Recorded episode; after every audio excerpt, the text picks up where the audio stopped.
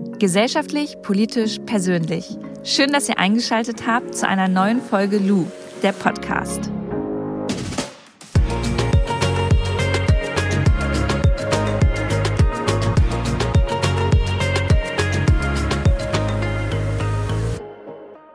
Ich habe heute einen Interviewgast da und zwar Lars Klingbeil. Der ist der Generalsekretär der SPD und mit ihm möchte ich heute so ein bisschen über die Zukunft quatschen, über alles, was nach Corona ähm, ja wirtschaftlich äh, vor allem passiert, weil ich meine, man merkt ja in unserer Gesellschaft gerade, okay, da ist ein Konsens da, wenn es darum geht, sich gegenseitig zu helfen, ähm, wenn es um Solidarität geht, um Gerechtigkeit, um Nachhaltigkeit. Aber dieser Konsens ist meiner Meinung nach noch lange nicht in der Wirtschaft angekommen. Deswegen möchte ich mit ihm darüber sprechen, was kann denn der Staat beziehungsweise die Politik tun, damit dieser Kulturwandel hin zu mehr Gemeinwohl auch in der Wirtschaft stattfindet? Muss es da, braucht es da mehr Rahmenbedingungen oder muss die Politik da selbst aktiver werden? All sowas möchte ich mit Lars besprechen und freue mich, dass er da ist. Lars, jetzt gerade in der Corona-Zeit sehen wir ja, dass in der Gesellschaft Gerechtigkeit, Solidarität, aber auch Nachhaltigkeit eine große Rolle spielt.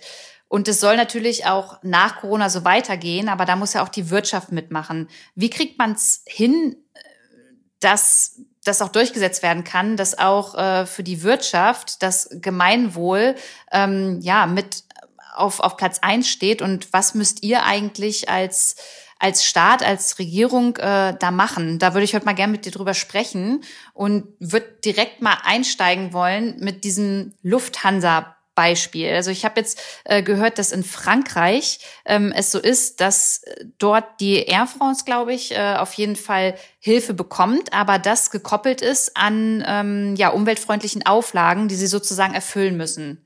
Warum kann das nicht so schnell hier bei uns in Deutschland umgesetzt werden? Ich weiß gar nicht, ob das, also das kann bei uns, glaube ich, auch so schnell umgesetzt werden. Und wir sind ja auch als Regierung, also ich bin jetzt nicht Regierung, aber ich gehöre einer Regierungspartei an, deswegen kann ich das so kann ich das so sagen, wir sind ja im konkreten Gespräch. Also klar ist, dass wir der Lufthansa helfen wollen. Das ist ein, ein wichtiges Unternehmen in Deutschland, das vor allem ganz viele Arbeitsplätze auch in Deutschland ähm, ja geschaffen hat und sichert.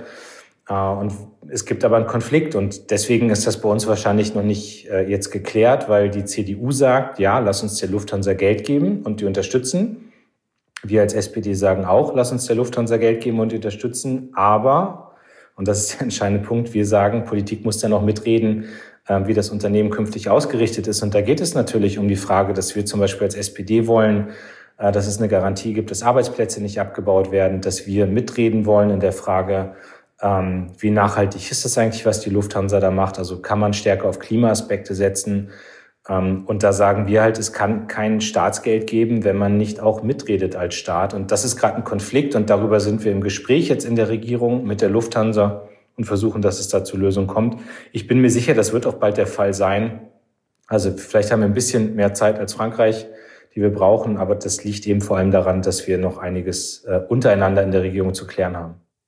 Aber glaubst du, dass Corona auf ja so eine eigene Art und Weise auch wirklich was bewirken kann, dass wir jetzt gerade danach als Gesellschaft, aber auch äh, wirtschaftlich gedacht wirklich mehr ans Gemeinwohl und an eine ja grünere, nachhaltigere Zukunft, dass wir darauf aufbauen können? Also ich habe die Hoffnung, ähm, dass das so ist. Ich, also ich will auch, dass das so ist und da kann ich als Politiker ja auch einiges bewirken. Also genau wie viele andere da mithelfen können. Das ist ja nichts was durch Zufall entschieden wird, sondern das wird ja vor allem dadurch entschieden, dass ganz viele Menschen sich jetzt Mühe geben, dass es so ist, äh, dass es genau in diese Richtung geht. Und ich sehe Corona schon als Zeitenwende. Ich sehe das als Punkt, wo viele sich sehr grundsätzliche Fragen stellen. Also ich weiß nicht, wie du es wahrnimmst, aber ich, ich führe sehr viele Gespräche. Ich führe sehr viele Gespräche mit Leuten, die über sehr Grundsätzliches nachdenken, die sich schon auch selbstkritisch fragen, ob dieses höher, schneller, weiter, immer mehr, immer mehr Profit, immer mehr Rendite, ob das eigentlich richtig war. Also ich rede mit Unternehmern, die sich diese Frage stellen, ob das richtig war. Ich rede mit Geschäftsleuten, die sagen, hey, so schlecht ist das doch gar nicht, wenn man nicht irgendwie jeden Tag irgendwie mit Inlandsflügen durch die Republik hetzen muss, sondern wenn man irgendwie mal auf Videokonferenzen zurückgreift und abends mal dann doch irgendwie zwei Stunden mehr für die Kids zu Hause hat. Also da gibt es, glaube ich, ganz viel Nachdenken. Und deswegen bin ich dafür, dass wir äh, bei all dem, was da gerade irgendwie passiert und wo wir jetzt natürlich die Gesundheit schützen müssen, und das steht immer an erster Stelle, dass wir auch sagen, lass uns mal gucken, ob wir aus dieser Corona-Zeit nicht auch Lehren ziehen können, die uns, ähm, die uns ein bisschen als Gesellschaft verändern. Und da gehört für mich zu, dass wir, dass wir dieses Soziale beibehalten und dass wir das Klimathema definitiv nicht vergessen. Also das, äh, das, das ist ja was. Ich, ich meine, der Klimawandel ist ja nach wie vor da und das Problem ist ja nicht weg durch Corona und es bietet uns jetzt vielleicht eine Chance, eher, eher Sachen noch mal größer auch zu verändern. Aber du hast es jetzt so ein bisschen allgemein gehalten. Was wären denn jetzt so für dich konkrete Maßnahmen, die ihr als Koalitionspartner umsetzen wollt?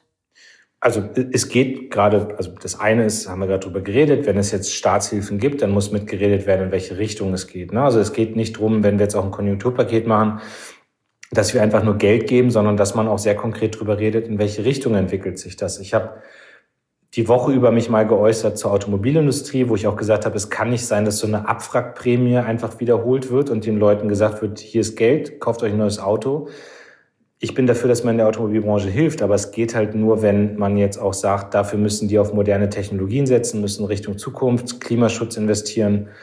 Das ist so dieser ökologische Bereich, ähm, also wo ganz viel über den Transformationsgedanken kommt. Und beim Sozialen geht es für mich zum Beispiel darum, dass die Berufe, also diese sogenannten systemrelevanten Berufe, also wo es ja um Erzieherin, Pflegekräfte, für mich übrigens auch Supermarktkassiererin, also Berufe, wo lange wenig Wertschätzung und wo wenig äh, gute Bezahlung da war, dass man jetzt dazu kommt, dass die besser bezahlt werden. Und das, also da kann ich auch noch ins Detail gehen. Das geht dann über Tarifverträge. Das geht darum, dass Tarifverträge für allgemeinverbindlich erklärt werden. Also, dass diese Tarifverträge für alle gelten.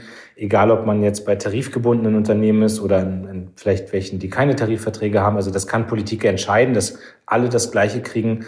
Da gibt es viele Instrumente. Ähm, und ich glaube, gerade gibt es einen Konsens in der Gesellschaft, dass wir das so machen sollten. Ja, dieser Konsens ist da. Ich merke aber auch gleichzeitig, dass halt auch so ein bisschen mehr die Verunsicherung kommt und ich habe das Gefühl, dass immer mehr Menschen nicht mehr so dieses Vertrauen in die Politik haben, weil sie sagen, es wird immer viel geredet, aber dann halt auch dementsprechend ähm, nichts, nichts umgesetzt. Deswegen auch hier so die Frage an dich, auch wenn du das wahrscheinlich nicht zu 100 Prozent beantworten kannst, aber wir sprechen jetzt hier in dem Podcast darüber, wie geht das danach dann immer weiter? Also wann wird denn sowas entschieden? Weil natürlich dauert die Corona-Krise noch an, aber theoretisch müsste man ja jetzt anfangen, schon über solche Dinge ähm, zu sprechen und da so ein bisschen nachzuforschen. Und ich habe letztens mal probiert, ähm, die Svenja Schulze zu erreichen, weil ich mal wissen wollte, was geht denn eigentlich im Bundesumweltministerium äh, so ab und was wird da gerade äh, gerade an nachhaltigen Ideen umgesetzt oder woran wird gearbeitet? Ähm, da habe ich keine Antwort bekommen. Deswegen auch hier mal die Frage, was, was passiert denn da jetzt überhaupt gerade eben? Also wir, wir haben im Deutschen Bundestag haben wir jetzt gestern verabschiedet den Bonus für Pflegekräfte. Der ist jetzt da. Also der, das, die kriegen jetzt mehr Geld. Das ist schon mal so ein erster konkreter Schritt. An dem Tarifvertrag in der Tat äh, wird jetzt schon ein bisschen länger gearbeitet. Da bin ich aber auch guter Dinge. Und alles, was jetzt direkt mit Corona zu tun hat, also Hilfe für Unternehmen, Kurzarbeit, Ausweitung, was ja auch ganz vielen Menschen konkret in ihrem Leben hilft, das ist ja alles jetzt in sehr, sehr kurzer Zeit sehr schnell besprochen worden. Und wenn ich über das Konjunkturpaket rede, ähm, da ist völlig klar, Anfang Juni wird das in der Regierung entschieden. Also Anfang Juni wird da das, äh, die Verabredung in der Koalition zu geschlossen. Also das ist auch sehr nah. Das sind jetzt noch wenige Wochen. Dann gibt es das Konjunkturpaket und wir arbeiten da gerade mit Hochdruck dran. Also ich hatte alleine heute zwei Sitzungen, wo wir uns genau damit beschäftigt haben, was kannst du eigentlich machen für die unterschiedlichen Branchen, dass sie Richtung Ökologie gehen, dass sie das Soziale in den Vordergrund stellen und dass man trotzdem sehr schnell hilft, um, äh, um Arbeitsplätze auch zu retten und die Wirtschaft zu stärken. Also das läuft jetzt gerade. Aber natürlich ist auch klar, ähm, der Moment, wo Angela Merkel sich äh, samstags hinstellt und sagt, wir machen das jetzt so, dann ist das nicht ab Montag so. Ne? In der Demokratie muss auch der Bundestag beteiligt werden, die Bundesländer beteiligt werden. Und wenn da Leute sagen, ja, das dauert zu lang, dann sage ich, klar, in der Diktatur würde schneller gehen, aber da haben wir nun mal eine Demokratie. Das ist für mich die beste Staatsform, sicherlich auch die komplizierteste, aber ähm, da reden viele Leute mit und ich finde, das ist auch gut so. Kannst du uns noch mal ganz kurz erklären, was überhaupt ein Konjunkturpaket ist? Okay, ja, genau. Also ein Konjunkturpaket sind jetzt quasi viele Einzelmaßnahmen. Ähm, also das fängt an, zum Beispiel bei der Frage, werden irgendwo Steuern gesenkt, ähm, also Mehrwertsteuersenkung ist jetzt eins, wo wir darüber diskutieren. Gibt es eine Unterstützung für die Automobilindustrie? Gibt es nochmal ein Paket für die, für die Gastronomie? Machen wir was für Familien? Unterstützen wir Kommunen? Also da gibt es ganz viele einzelne Ideen. Und das Ganze wird jetzt in einem großen Paket zusammengepackt, das dann Anfang Juni beschlossen werden soll von der Bundesregierung. Und es zielt darauf ab, also deswegen Konjunktur, es zielt darauf ab, die Konjunktur, also die wirtschaftliche Entwicklung des Landes wieder zu stärken, weil wir natürlich sehen, dass durch Corona jetzt die, äh, die Zahlen runtergegangen sind. Also die, die ähm, Wirtschaft muss eigentlich wiederbelebt werden. So kann man das vielleicht äh, ganz prägnant sagen. Und da kann Politik bei helfen, indem wir Anreize setzen, dass Menschen mehr Geld ausgeben oder dass sie schneller sich neue Produkte kaufen oder dass sie mehr essen gehen oder dass Familien was für die Kids kaufen oder dass Leute in Urlaub fahren. Also da kann man als Politik Anreize für setzen. Und da beraten wir jetzt gerade in der Regierung, was die besten Maßnahmen dafür sind. Wenn wir nochmal auf die Automobilindustrie schauen, ähm, da geht es ja um diese Prämien und um weitere äh, staatliche Hilfe. Und die ähm, SPD-Abgeordnete Annette Kahl hatte gefordert, ähm, dass da auf jeden Fall auch der Verzicht äh, der Automanager auf Bonuszahlungen halt so ein bisschen dran gekoppelt ist. Was sagst du denn dazu? Siehst du das auch so? Ah, definitiv. Also ich, ähm, ich ähm, habe mich die Woche da auch geäußert in einem Interview. Ich ähm, ich verstehe überhaupt nicht, dass man als Manager auf den Gedanken kommen kann, dass man Staatsgeld kassiert äh, und dann sich noch irgendwie Bonuszahlungen oder Dividenden ausschüttet. Und das, also und man muss ja ganz kurz nochmal, sorry Lars, wenn ich dazu, Staatsgeld bedeutet ja in, in, insofern, das ist ja, kommt ja auch von uns. Also das sind ja Steuerzahlungen, Steuerzahlung, richtig? Genau, also wir stand äh, Steuern und das würde dann quasi als Bonuszahlung an diese Automanager gehen.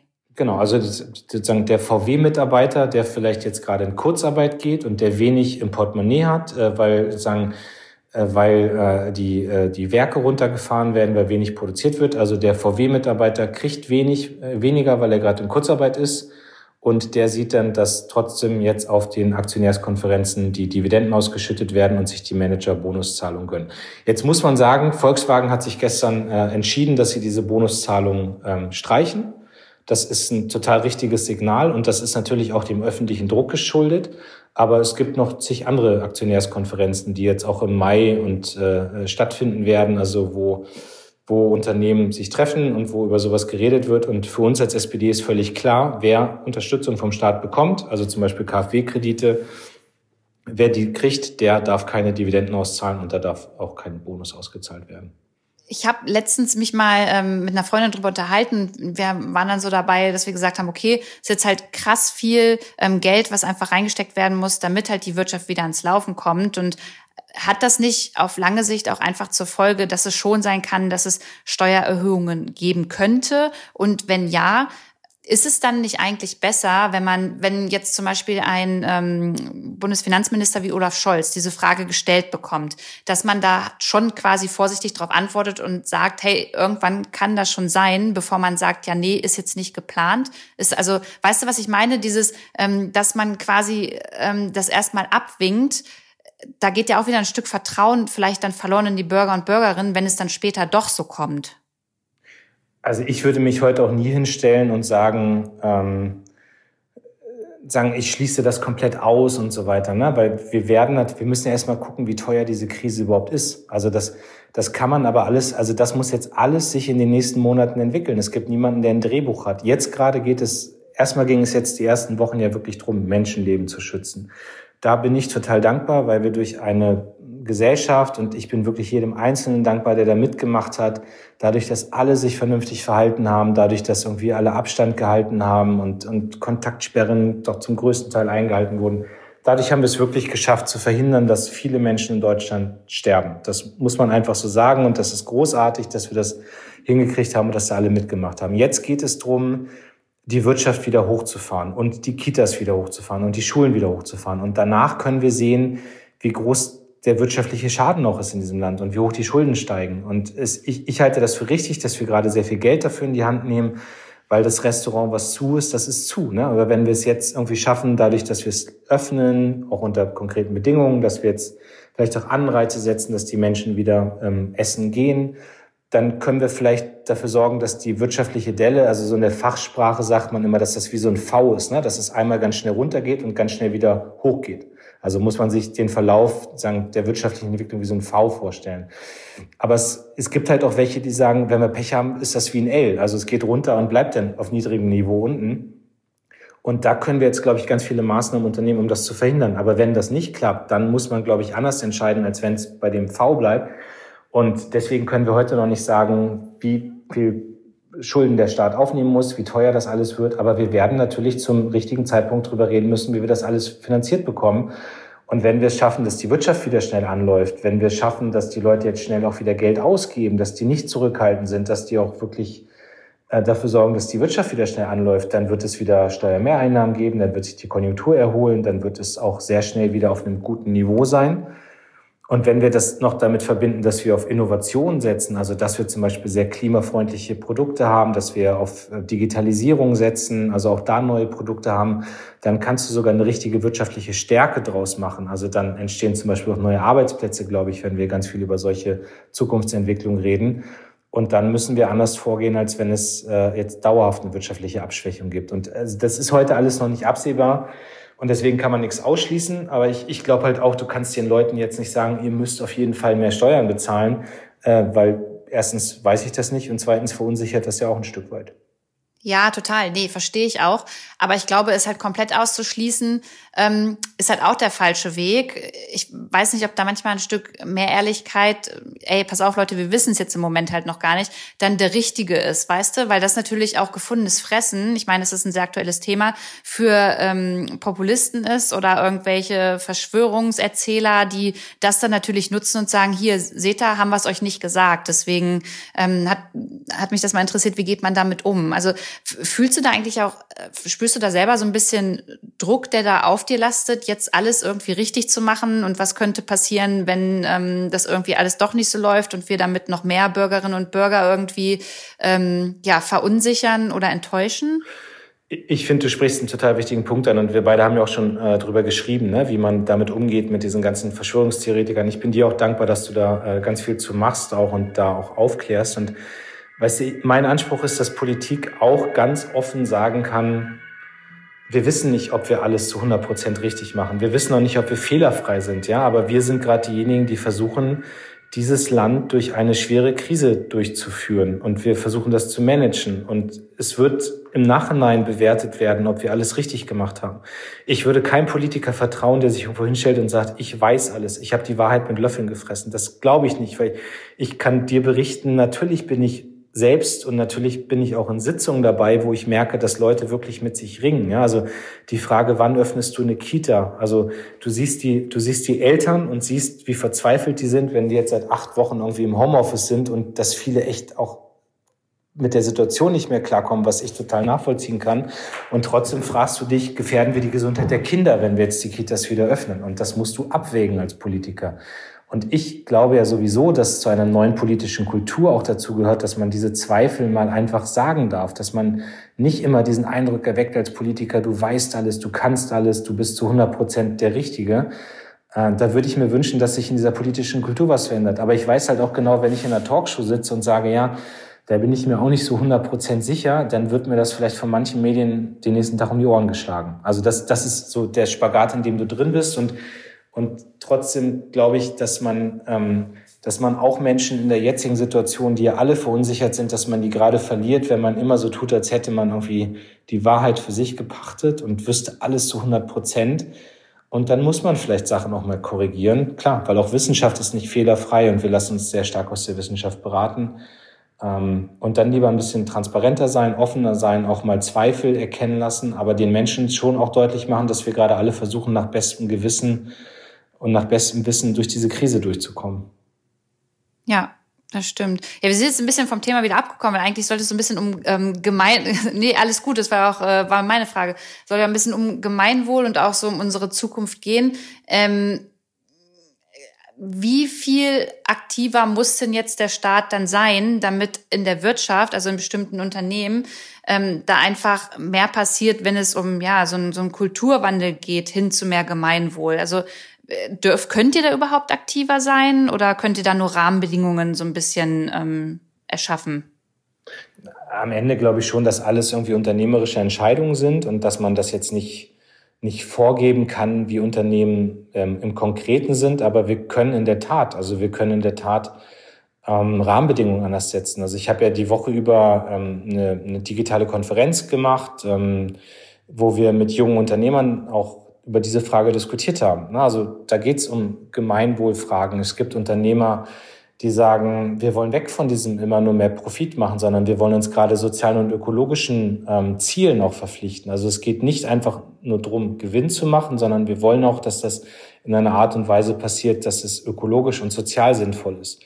Und ich finde, das ist eine total spannende Bewegung. Ich finde das unfassbar gut, dass es solche Leute gibt. Und mich hat diese Konferenz auch total motiviert. Ne? Also zu sagen, irgendwie, da sind, da sind Leute, mit denen kannst du irgendwie mal andere Wege aufzeigen. Und der Staat kann dann Rahmenbedingungen setzen, indem wir zum Beispiel Anreize setzen. Also man kann sagen, wenn es jetzt diese Unternehmen gibt, die eben nicht auf Profitgewinn ausgerichtet sind, sondern auf soziale und ökologische äh, Tendenzen, dass man sagt, Vielleicht berücksichtigt man die eher bei öffentlichen Aufträgen.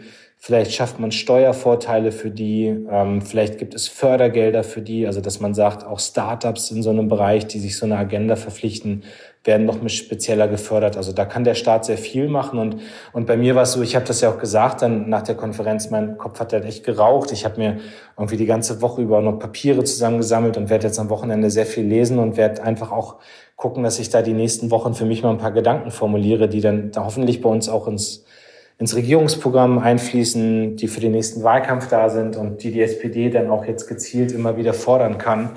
Ähm, also da gibt es viele Ideen, die ich, äh, die ich gut finde und wo ich auch echt dankbar bin, dass es diese Leute gibt. Das heißt, Lars, erklär mir das mal äh, ganz kurz. Du als Generalsekretär, das heißt, du setzt dich am Wochenende jetzt hin, ähm, überlegst da mal ein bisschen, liest, äh, beliest dich viel und dann schreibst du das auf und gibst das quasi in die ähm, Bundestagsfraktion der SPD dann mit hinein, damit die dann da arbeiten können? Oder wie kann ich mir das vorstellen? Ähm, unter anderem auch so. Also ich, meine Aufgabe als Generalsekretär ist jetzt vor allem natürlich für die nächsten eineinhalb Jahre ein Wahlprogramm für die Bundestagswahl zu formulieren. Und dafür sind auch diese Konferenzen, dass ich ähm, gezielt gesagt habe, ich mache jetzt, also ich mache drei Konferenzen. Das eine war jetzt zum Thema Gemeinwohl und Wirtschaft.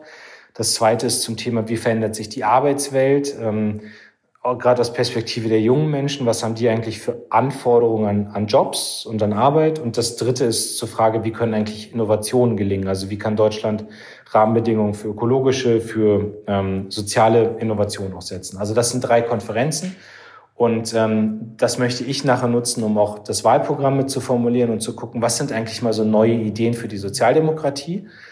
Ähm, aber jetzt, weil, weil du das jetzt konkret auch gefragt hast, es ist zum Beispiel so, dass gerade in der SPD-Bundestagsfraktion wird gearbeitet an einem Positionspapier äh, zum Genossenschaftsmodell. Also das war ja auch was, was am ähm, Montag bei Was bedeutet das?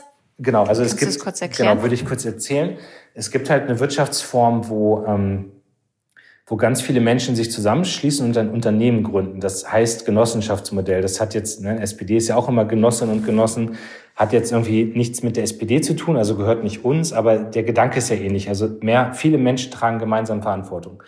Und ich habe das bei mir in den letzten Jahren immer wieder im Wahlkreis erlebt. Ich habe ja einen ländlichen Wahlkreis und da gibt es dann, ähm, da gibt es äh, zum Beispiel Gebiete, ähm, da die Supermarktkette macht da halt zu. Also du hast dann irgendwie in einem, in einem kleinen Ort keinen Supermarkt mehr, weil eben irgendwie die große Konzernfiliale sagt, ja, da fallen nicht mehr genug Gewinne an, ja, die machen, da gibt's nicht mehr genug Umsatz und deswegen schließen wir den Supermarkt. Und da habe ich halt Beispiele, das ist zum Beispiel in Bötersen, das ist in der Nähe von Bremen in meinem Wahlkreis, da haben sich dann einfach, ich glaube, so 250 Leute zusammengeschlossen, haben gesagt, okay, jeder gibt, glaube ich, so 2000 Euro und dann haben die jetzt einen eigenen äh, Einkaufsladen vor Ort gegründet. Also da haben alle Geld reingegeben, jetzt gibt es einen eigenen Markt, die haben sich alle verpflichtet, da zu kaufen.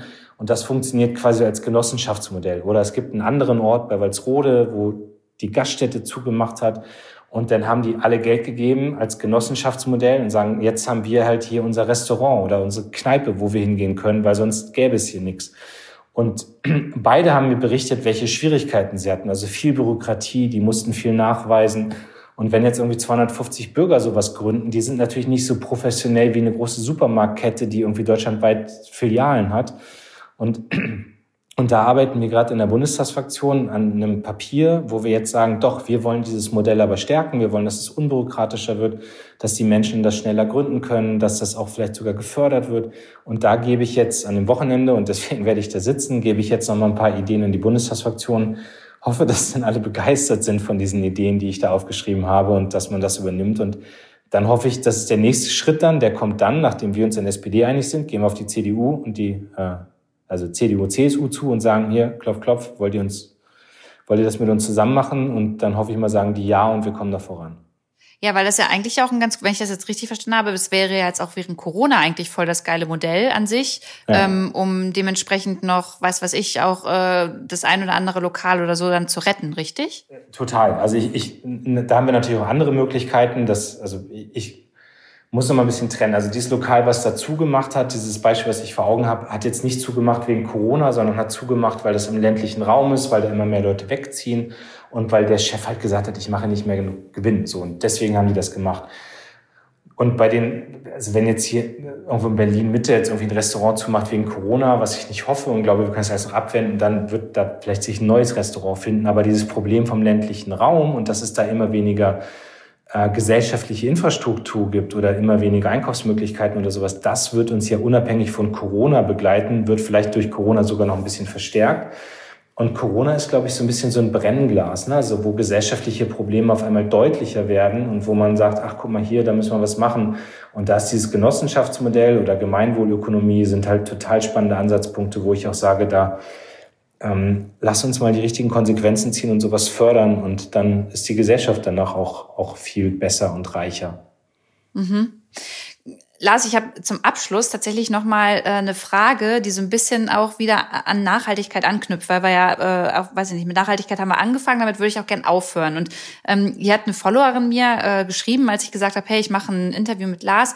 Ähm, bitte frag doch mal Lars, warum die SPD äh, gestern gegen die Aufhebung des Solardeckels gestimmt hat, der die Energiewende lahmlegt. Ähm, Erstmal, also die Nachricht ist von heute Morgen. Wurde da gestern im Bundestag drüber abgestimmt? Genau, es gab gestern um, äh, boah, das war so 21.30 gab es eine Abstimmung, da gab es einen Antrag der Grünen äh, zur Aufhebung des Solardeckels und ähm, das hat bei uns die Woche auch zu einer heftigen Diskussion geführt. Ich will das hier ganz offen sagen, ich, ich, ich verrate nichts aus den internen Sitzungen der SPD, aber wir sind ja völlig klar. Also wir wollen auch, dass der aufgehoben wird. Ne? Wir wollen, dass das ausgebaut wird. Das ist Position der SPD. Aber warum habt ihr euch denn dagegen entschieden? Weil es einen Koalitionsvertrag gibt und in diesem Koalitionsvertrag steht drin, dass man immer gemeinsam abstimmt. Und das heißt, der Moment, wo SPD und CDU und CSU gemeinsam abstimmen würden, wäre der Moment, wo wir eine Koalitionskrise haben. Und es ist auch so, dass es eine Praxis gibt, und das ist übrigens immer so, egal in welchem Parlament, egal ob das Landtag oder Bundestag ist und egal wer regiert, man stimmt nicht mit Anträgen der Opposition, sondern man einigt sich immer erst in der Koalition. Dann kann es mal sein, dass man auch gemeinsam mit der Opposition abstimmt, aber erstmal einigst du dich in der Regierung, weil du eine Stabilität brauchst, durch die Regierungsjahre durchzukommen. So und das ist jetzt, sage ich auch, das ist natürlich auch ein beliebtes, ähm, ein beliebtes Vorgehen der Opposition. Das haben wir als SPD auch gemacht, wenn andere regiert haben, dass wir immer mal wieder gucken, was will eigentlich der eine oder was will der andere. Ähm, und dann bringt man solche Anträge ein und provoziert das und macht dann danach irgendwie, macht dann danach irgendwie eine schöne Social Media Kachel, wo man dann sagt, ach, guck mal hier, die Grünen haben jetzt irgendwie für die Aufhebung des Solardeckels gestimmt, die SPD nicht. Also wollen die das nicht. Ne? Ich, also weiß, gestern gab es zum Beispiel eine Abstimmung über die Erhöhung des Kurzarbeitergeldes, damit der einfache Arbeitnehmer in der Krise mehr bekommt. Da haben die Grünen nicht mitgestimmt. Die haben nicht dafür gestimmt, ähm, und das könnte ich jetzt genauso skandalisieren, aber das, das wollen wir nicht. Aber die SPD ist völlig klar. Und wir haben gerade, das ist das Wichtigste in dieser ganzen Sache, wir haben gerade, ähm, wir haben eine, eine Arbeitsgruppe zwischen den Bundesländern, wo dann zum Beispiel auch die grünen Länder mit dabei sind, und dem Wirtschaftsministerium, wo das Thema Solardeckel und Energiepolitik liegt. Und da ist die ganz klare Vorgabe, dieser Solardeckel soll aufgehoben werden, damit Photovoltaik weiter ausgebaut werden kann. Und die sollen noch vor der Sommerpause zu einer Lösung kommen. Und da treten unsere Leute dem Altmaier auch irgendwie regelmäßig auf die Füße. Also wir wollen das. Ich bin mir auch sicher, wir werden uns da durchsetzen. Aber das ist halt der Grund, warum man dann einem Antrag gestern nicht zustimmt. Und dann müssen wir halt für ein paar Tage aushalten, dass die Grünen uns in Social Media und öffentlich auf die Füße treten. Das schmerzt manchmal, aber am Ende hilft es natürlich auch, dass so ein Thema vorangebracht wird.